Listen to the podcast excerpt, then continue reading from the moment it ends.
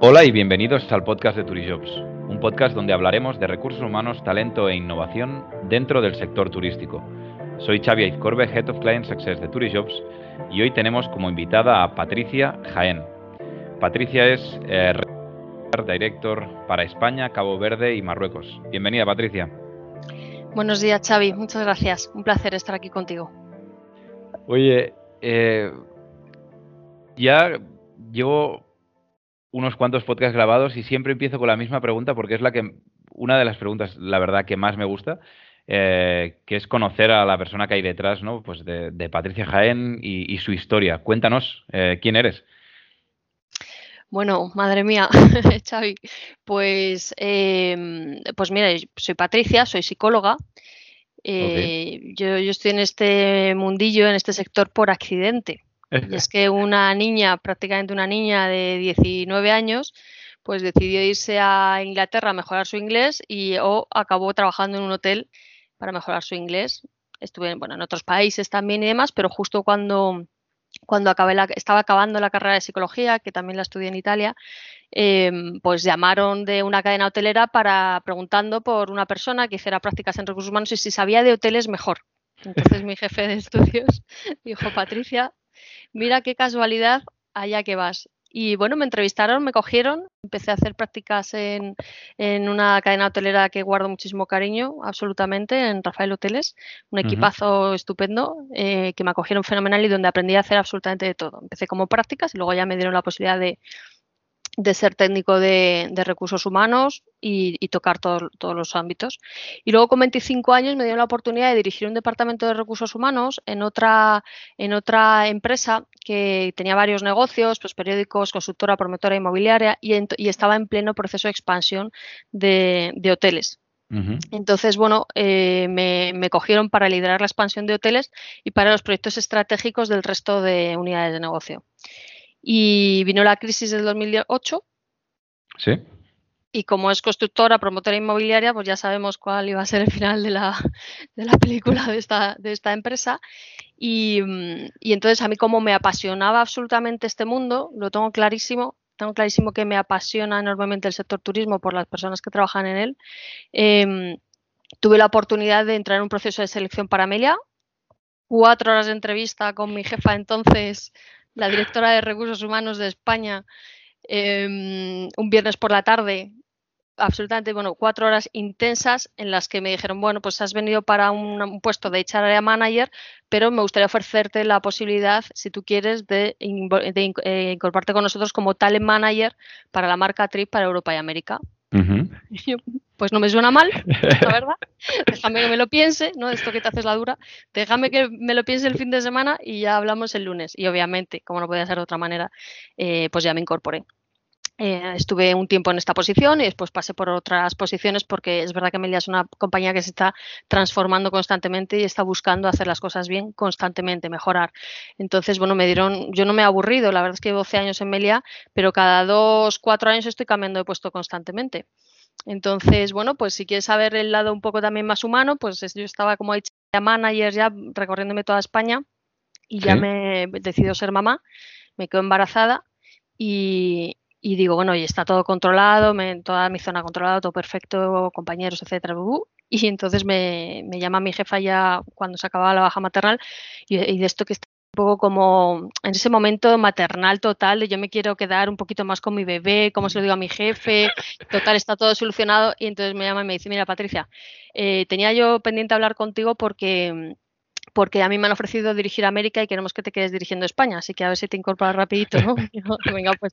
¿Y tú qué me querías decir? Pues esto, que tengo unas ganas de volver tremendas. que es que no veo el momento de volver, ¿cómo has hecho menos?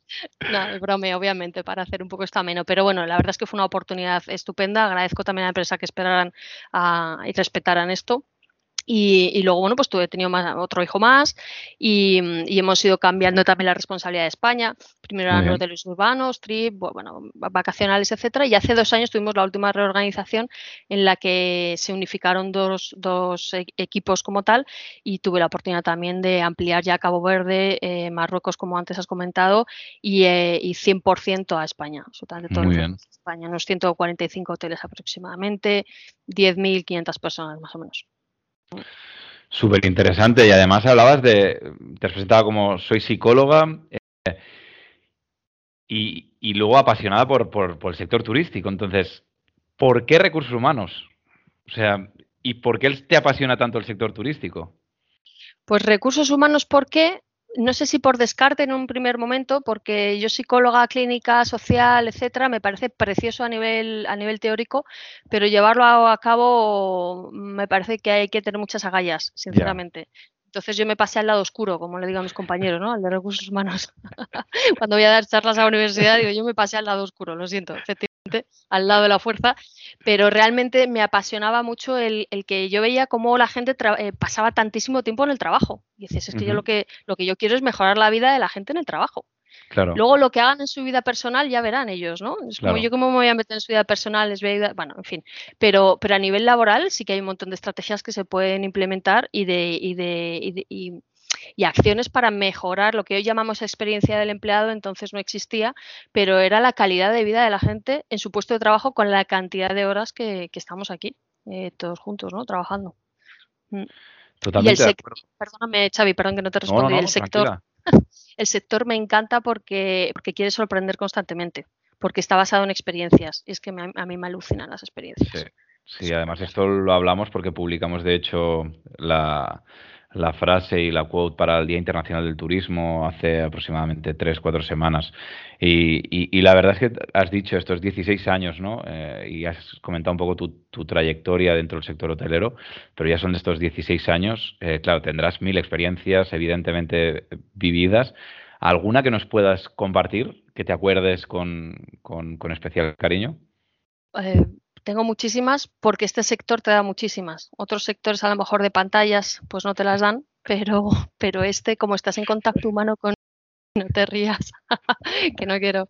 Pero, pero es verdad que tienes muchísimas oportunidades. Mira, nosotros tenemos simplemente una compañera que es la directora de experiencias, directora que se encarga de hacer feliz a nuestros clientes, con lo cual yo casi tengo el rol de hacer lo mismo con nuestros colaboradores, ¿no? O sea, yo me lo tomo muy a pecho.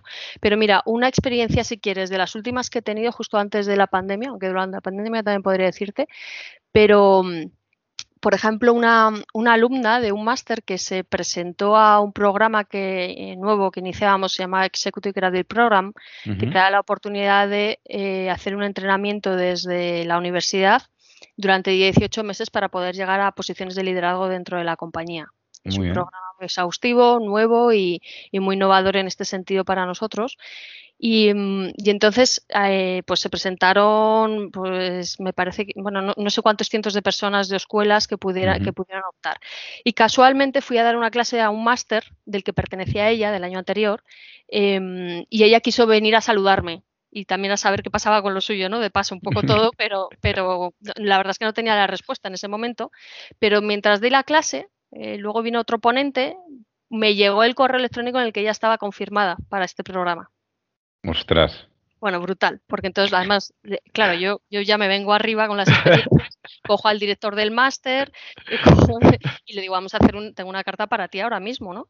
Y, entonces me puse a escribirle una carta súper bonita, está grabado en vídeo, está en redes sociales. Eh, justo ayer además participaba en un foro también, en una mesa redonda con otros compañeros y él quiso ponerlo el, director del máster este momento, que todavía se me pone la piel de gallina, porque mm, le sacamos, oye, algún consejo para tus compañeros esta nueva, este nuevo este nuevo curso, algún, algún consejo y de consejos tan valiosos como la humildad, el tesón, el esfuerzo, con esto lo conseguiréis. Y después leyó la carta en la que le decíamos que lo sentíamos muchísimo, que esperábamos que pudiera aprender italiano rápido porque había sido seleccionada y se iba a Milán a trabajar directamente.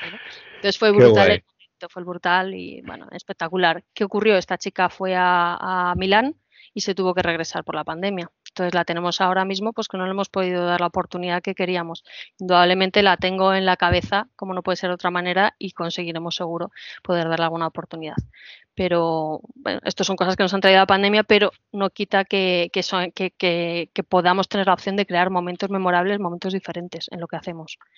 Por supuesto, y además ya has nombrado varios, ¿eh? pero eh, a mí me gustaría que desde tu punto de vista y, desde tu experiencia nos dijeses ¿no? también eh, cuál es el, el, papel fundamental o cuál crees que es el papel fundamental de un departamento de recursos humanos. Bueno, yo creo que son como varios de alguna manera. eh, podríamos estar todo el día realmente porque parecemos mm. tantas cosas. Luego de hacer una job description no, no es complicado, pero, pero yo creo que de alguna manera el seducir, que a mí me gusta mucho utilizar esta palabra, el seducir al talento, captar el talento adecuado para conseguir los objetivos de la compañía, es una de ellas. Y luego conseguir entornos, y con entornos no hablo de, unos sofás rojos y unos cuadros bonitos y un billar, em, sino entornos que produzcan engagement. Y al final con quien yo creo que te comprometes, pues con tu jefe, con tus compañeros, con una cultura, una forma de hacer las cosas, ese cariño, esa cercanía que tiene nuestra compañía. Bueno, entonces yo creo que, que es importante tanto captar a los que tienes que captar, no todo el mundo vale, por muy bueno que sea, para una cierta compañía. Yo a veces digo lo de, lo de seleccionamos por competencias y, despedimos por valores, eh, que esto, esto pues, pues ha ocurrido y ocurre lo suficiente y, creo que es importante que solamente entren a trabajar personas que vayan a, estar a gusto en esta, en esta cultura, en la que Totalmente. Y luego generar entornos de confianza absolutamente, de diversión dentro de la alta responsabilidad que tiene cada rol y velar por esa, por, bueno, ya no te digo la ética, por supuesto, y todo esto, ¿no? Que indudablemente es una base fundamental también. Hablabas además de, pues esta seducción, ¿no? De seducir, de crear entornos, eh, evidentemente de hacer que por lo que hemos comentado también antes, después de tantas horas que nos pasamos dentro de nuestro entorno de trabajo, de, que sea también divertido, ¿no? De que podamos disfrutar también de nuestro día a día y luego de, la ética. ¿Cómo crees que, que, un buen líder de recursos humanos, hemos, hemos puesto en valor al departamento, ahora cómo debe ser ese líder dentro del departamento de recursos humanos o ese director de recursos humanos? Pues yo creo que un líder de recursos humanos, aparte de todo lo tradicional que se puede leer en cualquier sitio, yo creo que tiene que ser abierto. Y abierto en el más sentido y amplio de la palabra. Abierto hacia qué ocurre fuera. Importante. Abierto, y esto es lo más importante también, hacia qué están haciendo las demás áreas de nuestra compañía ahora mismo. Y te pongo un ejemplo. Yo aprendo muchísimo del equipo de ventas y de marketing, especialmente de marketing programático. Creo que la mayor parte de toda su tecnología, de todas sus estrategias, se pueden aplicar en el ámbito de recursos humanos. Claro, yo me apunto a todos sus cursos que van gente especializada de marketing, ahí que voy yo, pero tú eres de recursos humanos, ya, ya, por eso. por eso. estoy aquí, porque si ya fuera de marketing, pues ya me lo sabría. Entonces, yo creo que es súper importante el ser permeable a todo lo que están haciendo nuestros compañeros, ya no solo por el, eh, lo que se dice estar conectados y, aportar valor por estar conectado. Bueno, esto te lo doy por hecho, obviamente, ¿no? Que todos tienen que verte a ti una figura de referencia, todo, en todas las áreas. Em, sino también por lo que tú luego puedes traducir y puedes innovar en tu, en tu puesto de trabajo, que, el director de recursos humanos tiene que ser una persona innovadora, que eso no quiere decir que sea un crack en la innovación, no, tiene que ser una persona que lea, que escuche, y que conecte ideas. E, yo me refiero un poco, un poco a esto. Y abierto, por supuesto, también a los equipos. O sea, yo estas puertas cerradas que veo en departamentos de recursos humanos me pongo mala. Em, no puede ser que, alguien no tenga la, tranquilidad de poder venir a hablar contigo cuando tiene un problema. Y tiene que ser una persona que, que haga reflexionar a otras resolutiva, es decir, no vale el piensa, eh, ¿cómo es esto de, eh, busca dentro de ti y hallarás la respuesta? No, o sea, esto tiene una parte de reflexión, obviamente, de coaching, pero luego tienen que ser personas muy resolutivas, muy resolutivas, tienen que tener las luces largas, eh, viendo el medio y largo plazo, pero resolviendo el corto. Entonces, bueno, es, una, es un perfil interesante el nuestro, la verdad. Me parece apasionante. Luego me preguntas por qué me dedico a recursos humanos, pues fíjate. Totalmente, y además antes has nombrado una palabra que, justo está dentro de, digamos, de, las preguntas que solemos realizar en el podcast, que es la cultura. Mm. ¿Vale? Eh, a mí me encanta hablar de, y conocer muy bien la cultura de cada uno de, los partners con los que colaboramos, y, porque realmente eh, disfruto, ¿no? Y ves cómo, cómo están eh, elaboradas y, veo que realmente es, es algo que para mí es fundamental. Entonces, ¿Cuán importante para ti es la cultura organizacional? Y luego, por supuesto, eh, ¿cómo describirías la cultura de Melia? Mm. Pues mira, para mí la cultura es tan importante como intentar no aprenderte de memoria de un PowerPoint lo, cuáles son las, eh, los valores de una compañía. el otro día en un máster también me preguntaban, ¿y cuáles son los valores de las, eh, los valores y los tenía puestos en el, en el PowerPoint, me tuve que dar la vuelta a girarme a leerlos, ¿no? Es verdad, ¿por qué? Porque yo los vivo y los respiro. Entonces yo te los puedo decir sin tener que poner las palabras exactas de lo que queremos decir cuando lo queremos decir. Entonces para mí lo importante no es que esté en un PowerPoint, sino que digas tú cómo vives tu empresa, porque esa es la cultura, no es lo que diga el PowerPoint. Entonces me preguntas por la de Melia, pues a mí me parece una cultura cercana, de confianza, por lo menos en mi círculo, obviamente, ¿no? Eh, cercana, de confianza, de honestidad, de transparencia, de, de me he equivocado, pues fenomenal, vamos a reírnos un rato y ahora vamos a ver cómo lo solucionamos, ¿no? Claro. Pero gracias por intentarlo. Eh, es una cultura muy familiar y ahora en la crisis lo ha puesto, lo ha puesto de manifiesto. Eh, todas las medidas que ha tomado han sido intentando no dejar a nadie atrás. Totalmente. te pongo un ejemplo. Em, una de las medidas que tomó, tomó Melia en la crisis fue complementar la paga extra de verano que las personas que están en ERTE no generan la paga extra. Fue un complemento que quiso ayudar a, los colaboradores. Bueno, pues Melia es un grupo muy grande y entre, entre hoteles de alquiler y propiedad, etcétera, también manejamos hoteles de terceros, de fondos de inversión, etcétera, ¿no? Bueno, pues, pues estos hoteles no quisieron hacer ese, ese gesto. ¿Por qué? Porque no tienen esa cultura familiar de responsabilidad hacia sus colaboradores. Es no, no, yo mi margen de rentabilidad y punto. Estáis locos, pero no veis la que está cayendo. ¿Cómo ahora vamos a hacer este coste de millones de euros para poder pagar la paga extra? Estamos locos, ¿no? Entonces, bueno, esos son los gestos en los que se notan el estar en una empresa familiar de, de, cuando no lo estás, ¿no? Una empresa familiar y, como digo, cálida, cercana, que intenta hacer bien las cosas y que quiere pensar a lo grande, pero, pero, pero sin olvidarse los pequeños detalles. Yo creo que, es, que es así, Melia. Sí.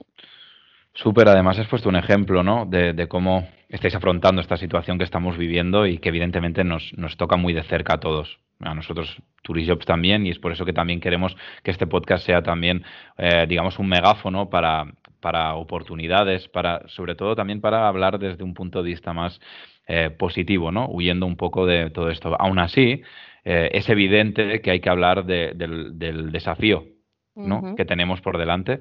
Entonces, ¿cuál crees? Es difícil también, pero ¿o cuál crees que serán algunos de los desafíos que va a tener el sector turístico en los próximos años? Bueno, yo creo que mm, ya no sé si en los próximos años, yo creo que ya estamos en esos próximos años. Eh, Tienes toda la razón. justo, yo creo que hoy no he hecho el inciso, pero el podcast, desde que eh, un invitado me dijo, Xavi, no me pongas la palabra años, ponme días o semanas. ¿Sabes? También me cortó y me dijo, no, no, no hablaremos de años porque no tengo ni idea. O sea que tienes toda la razón. Sí, pero es más, es que yo creo que lo que lo que nosotros pensábamos que iba a ser dentro de unos años se ha catalizado, ¿no? Entonces, esta oportunidad, porque hay que verlo al lado positivo, em, de, poder, de poder parar para decir, oye, es que hay un montón de cosas que no estamos haciendo todo lo bien que nos gustaría y el tiempo nos come y luego no podemos y es que hasta que implementas, oye, todo esto ahora mismo es un momento de reflexión y de, y de inversión. Obviamente hablo de Emilia, otras, otras cadenas con, con, bueno, pues con situaciones complejas económicamente, pues seguramente no estén de acuerdo y lo entiendo perfectamente con lo que estoy diciendo, absolutamente de acuerdo. Pero bueno, cadenas solventes que esperan poder sobrevivir la crisis, em, lo, lo ven como oye, ¿qué, realmente qué es lo que no hacíamos bien? Identifiquemos qué es lo que no hacíamos bien para cuando reiniciemos tengamos la oportunidad de hacer lo bien que teníamos que hacer. Esto requiere inversiones también, o sea, ahora mismo eh, de, una, de una manera relevante. Entonces, ¿qué desafíos tenemos? El hacer las cosas de manera diferente. Que, ahora estamos pensando en cómo nos gustaría hacerlas, pero cuando, cuando ya eh, reiniciemos, como digo de nuevo, em, esto va a llevar a que esas cosas que se hacen de manera diferente lo tienen que hacer personas que lo hacían de una manera, ¿no? Entonces, ¿qué hay que hacer? Hacerles ver que se va a hacer de, manera diferente, acompañarles en todo el proceso. Yo soy muy positiva, Xavi, a mí no me parece que la tecnología venga para cargarse posiciones como concepto ni, ni, vaya a sustituir personas y menos en nuestro sector. Yo soy muy positiva. Yo creo que la tecnología lo que nos va a hacer es dar muchísima más calidad de trabajo. Tenemos eh, back, of the, eh, back, of, eh, back of the house perdona, en, en los hoteles muy mejorables, muy caóticos, muy que todos hacen de todo, muy manuales todavía. Y creo que, bueno, incluso eh, ya no tecnologías, metodologías que se están utilizando en otros sectores como Lean, como Agile, etcétera, vienen a este sector también. Yo creo que más para el back, Para el front lo veo de una manera diferente. El front lo veo más una, un enfoque experiencial, es decir, que, ya no vamos a tardar media hora en hacer un check-in, que te desesperas. ¿Qué sería lo ideal? Pues como cuando vas al McDonald's o te sacas un billete de avión, ¿no? Que tú ya cuando llegues lo tengas prácticamente hecho o llegues al McDonald's y lo hagas muy rápidamente. Exacto. Sea muy ágil. Entonces la conversación con el recepcionista va a ser diferente. Va a ser entender qué es lo que tú quieres hacer que te voy a montar el plan. Exacto. Y te voy a decir dónde conseguir exactamente lo que quieres y dónde, eh, y dónde vas a, disfrutar tu, viaje, ¿no? O, lo que necesites. Entonces yo creo que, la, eh, el, primer, es el primer desafío está en entender cómo queremos las cosas y el segundo en conseguirlo a través de, las personas y la transformación de las personas. Sí, sí. Por supuesto, además justo acabas de, nombrar, ¿no? a través de esas personas y de la transformación de esas personas y ahí entra también el futuro, como has comentado y en el ejemplo de, la experiencia de esta chica, ¿no? De que consiguió la beca, se fue a Milán. Al final, em, ¿qué consejos ahora mismo le podrías dar a, una persona que está estudiando turismo? O sea, o que está empezando, o que hizo la SELE y, y escogió turismo y se ha metido ahí y dice, ostras, eh, suerte que me quedan cuatro años por delante, espero que se termine. Y luego está el que eh, termina este año y dice, mm, vale, ¿qué hago? No? ¿Qué, consejo le darías? Mm. Bueno, si está en el primer año de turismo, felicitarle. Ha elegido un sector maravilloso. Esto para empezar. Entonces, esperemos efectivamente que en cuatro años podamos eh, tener a estas personas en, nuestros hoteles con toda la transformación. Em, los que acaban de salir, pues, pues que, ¿qué les diría? Que no desfallezcan, que es verdad que, no es culpa suya. Una de las cosas que le digo es que no es culpa suya. Esto ha venido, es algo momentáneo, es un mm. bicho, no es nada personal, pasará. Ahora bien, que se pregunten también, oye, ¿y yo qué, me gustaría qué me gustaría seguir eh, mejorando? ¿Idiomas? No sé. Otras áreas, como me pasa a mí con marketing, por ejemplo, programático. Claro. Mm, ¿Cómo va a ser? Una de las cosas que también les recomendaría es que se plantearan cómo creen que van a ser esas posiciones que les gustaría ocupar dentro de un año, dos años con el impacto de la digitalización, etcétera, ¿no? Y qué me hace falta a mí o qué voy a poder yo aportar a una compañía si tengo ese conocimiento.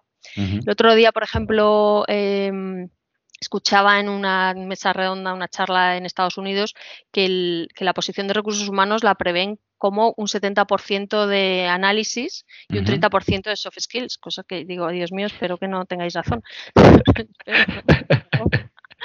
si los psicólogos estamos hundidos aquí ya. O hay que hacer una reingeniería de, la carrera de psicólogos, no, lo tengo muy claro.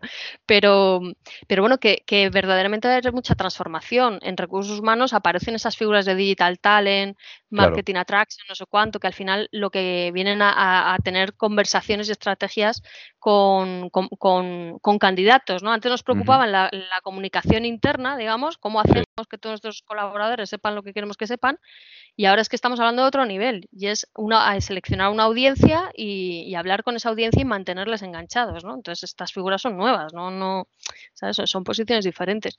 Entonces yo les diría esto, que, miraran también eh, hacia dónde se quieren dirigir. Y a personas que han probado el sector y incluso más, con, bueno, más senior, ¿no? También, que también hay, hay, cosas de, hay, gente que lo ha probado y por lo que sea, pues no le ha gustado, ¿no? Pues es que a lo mejor es el momento también de, plantearse qué es lo que le hubiera gustado ser, hacer y, y, que sea valiente y lo haga también, ¿eh? Y aproveche para hacer un cruce de profesión también. Sí, aquí con, con un anterior invitado hablábamos de, de que ya no se hablara de, de, empleo, sino de grado de empleabilidad, ¿no? Es decir, que, que, lo que nos pasó o lo que les pasaba a nuestros padres o nuestros abuelos, que a veces pues empezaban en un, en un trabajo ¿no? y estaban toda la vida en la misma posición y en, un, y en una misma empresa, que esto, eh, que nos olvidemos ya. Es decir, vamos a estar en distintas empresas ocupando distintos roles y nuestro perfil cada vez más tiene que ser multitasking, transversal, con una capacidad ¿no? de, de, de pensamiento en la que podamos adaptarnos a distintos a distintas posiciones durante nuestra carrera, ¿no? Y, que eso viene para quedarse. Entonces, yo creo que, bueno, la verdad, em, esto va muy vinculado con la, con la, siguiente pregunta que al final es, oye, em, han conseguido, digamos, esa oportunidad, han conseguido, pues, eh, terminar la carrera, em, están aplicando a una posición para Melia ¿qué tres consejos le darías a ese candidato que se está preparando para la entrevista y que ha mm. superado el primer filtro del currículum? Bueno, yo lo que les diría mm, es que demostraran la pasión que llevan dentro. Yo, para mí esto es básico. Yo cuando me siento con alguien y, me demuestra que le da igual estar conmigo o no, o lo que sea, no que no esté nervioso, por, por favor, faltaría más, por supuesto, mm. ni que esté aquí, pero que demuestre la pasión y las ganas de por qué quiere lo que, a lo que está optando. Claro. Entonces, esto por un lado. Eh, también que pregunten mucho es que nos tienen que seleccionar a nosotros también, ¿no? Y según la respuesta que nosotros demos, les vemos la cara. Entonces, esto está bien, también te da pistas a todos, ¿no? Es decir, tú tienes que saber dónde te vas a meter. Entonces, tienes que seleccionarnos. Pregunta lo que tengas que preguntar, sin, con, siempre con educación, por supuesto, y con respeto, y no yendo ahí, ¿cuánto voy a cobrar? No sé qué, no sé cuántos. Bueno, eso, el, eso es el recruiter realmente el que tiene la responsabilidad de, de cuándo tener que, abordar estos temas. Perdón, ¿qué preguntas te gustaría que te hiciesen? Tres preguntas. ¿O cuáles valoras también cuando dices, ostras, esta, este chico, esta chica o este perfil, ok, la ha clavado con estas preguntas, ¿no? Que dices, te las voy a responder con gusto porque, ostras, qué interesante. Bueno, simplemente eh, que se interesen por el, departamento, cómo está organizado, qué, rol él asume, qué espero yo del rol que él va a asumir, no qué va a hacer, qué espero yo del rol que va a asumir también, eh, pues me parece que ya estás conectando con esa persona. Ya, es una cosa que al final estás diciendo, estás depositando la confianza en él, ¿no? Eh, para algo. Y no es yo qué voy a hacer, ¿no? Yo creo que eh, ese tipo de, de, preguntas son muy valorables. Igual que, mm, que bueno, que cuando a mí me, te voy a decir una cosa, a mí cuando me dicen, les digo, ¿y dónde te ves dentro de cinco años saliendo de recursos humanos? Pues en tu sitio, pues también me gusta, ¿sabes? pues también me gusta que me lo digan, porque tiene hambre, esta persona le voy a poder contar todo lo que quiera que me va a sonreír, ¿no? Me va a aguantar el pobre, la pobre. Entonces me encanta también que tengan, hombre, siempre con educación y con mucho respeto, que, pero que si han conectado en la entrevista se puedan permitir un momento de, bueno, de, de, diversión, porque es que luego yo quiero que se diviertan conmigo. Yo hmm. soy muy sarcástica y tengo mis puntos y tal, y me gusta que nos riamos todos y que nos gastemos bromas, ¿no? Claro. Entonces, eh, bueno, que se dejen ver. Mm, a mí me gusta también que, sea, que se les vea transparentes. Yo, gente opaca que no pueda leer, me cuesta mucho también. Me inspiran confianza. Para mí la confianza es pilar básico y fundamental. Yo cuando se incorpora una persona a mi equipo, de, cuando le estoy haciendo la inducción, hay una frase que siempre les digo, que es, mira, aquí hay una, aquí lo, bueno, los valores del PowerPoint son estos, pero te digo una cosa, em, aquí hay un lema en mi equipo que es el siguiente, piensa bien y acertarás.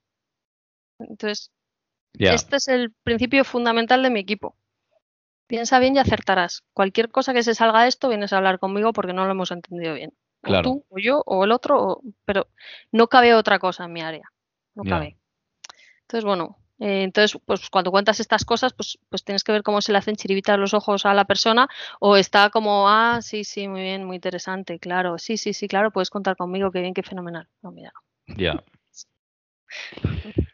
Pues eh, va muy vinculada la última pregunta a lo que acabas de contar, que es definir para ti, mm, con la experiencia que tienes, ya he quitado lo de candidato perfecto. Eh, yo hacía ponencias hablando sobre el candidato perfecto y empezaba diciendo que no existía. Ahora, después de, de, haber grabado pues, eh, muchísimos episodios para el podcast de Turijobs, evidentemente ya la he cambiado y es cómo sería para ti el candidato ideal o, o lo más cerca de, lo más cercano a ideal. Bueno, pues lo que estamos diciendo, íntegro, honesto, de confianza, transparente, que quiera hacer bien las cosas, que, mm, que mm, eh, tenga hambre. O sea, yo que tenga hambre, que le dé una semillita y me saque una flor. Es decir, que yo le digo, pues me gustaría esto. El otro día me escribía una persona de mi equipo y me dice, mira, eh, bueno, Patricia, como sé que te gustan estas cosas de los chatbots, te he hecho este chatbot para aclarar las dudas de los ERTES que podíamos hacer internamente, que no sé qué, no sé cuántos, ¿no? Es decir, yo no le he pedido nada, ¿no? Sino pues esa proactividad, esa iniciativa, para mí es fundamental, que muestren proactividad e iniciativa. Yo quiero pedirles algo y que me den una vuelta de tuerca a todo lo que pido. Si no es insuficiente. Es decir, oye, nos lo pasamos muy bien, pero también soy muy exigente. Pero es que eso también automotiva mucho a las personas. Es decir, mm, ¿sabes? Esto, me han pedido esto, pero todavía le puedo dar un puntito plus, ya sea poniéndolo en un formato alucinante o yendo más allá en la profundidad de, esto. ¿no? Entonces, bueno, pues para mí, eh, personas sonrientes, eh, cariñosas, ya te digo a nivel personal, obviamente, de mi departamento, ¿eh? que luego para cada departamento también tiene sus peculiaridades, pero, pero para mí esto es importante, la sonrisa, las ganas de agradar, de, de querer ayudar, de compañeros, etcétera. Indudablemente la formación que, necesitemos y todo esto, pero la diferencia entre una misma formación, un mismo currículum, para mí es esto, es cómo es la persona. Cómo es la persona. Si me va a hacer la vida fácil y yo, y, yo voy a disfrutar con esta persona a mi lado. Completamente de acuerdo, Patricia. Y con esta, digamos, respuesta de, ir más allá de hambre, terminamos. Muchísimas gracias. Gracias a ti por invitarme, Xavi.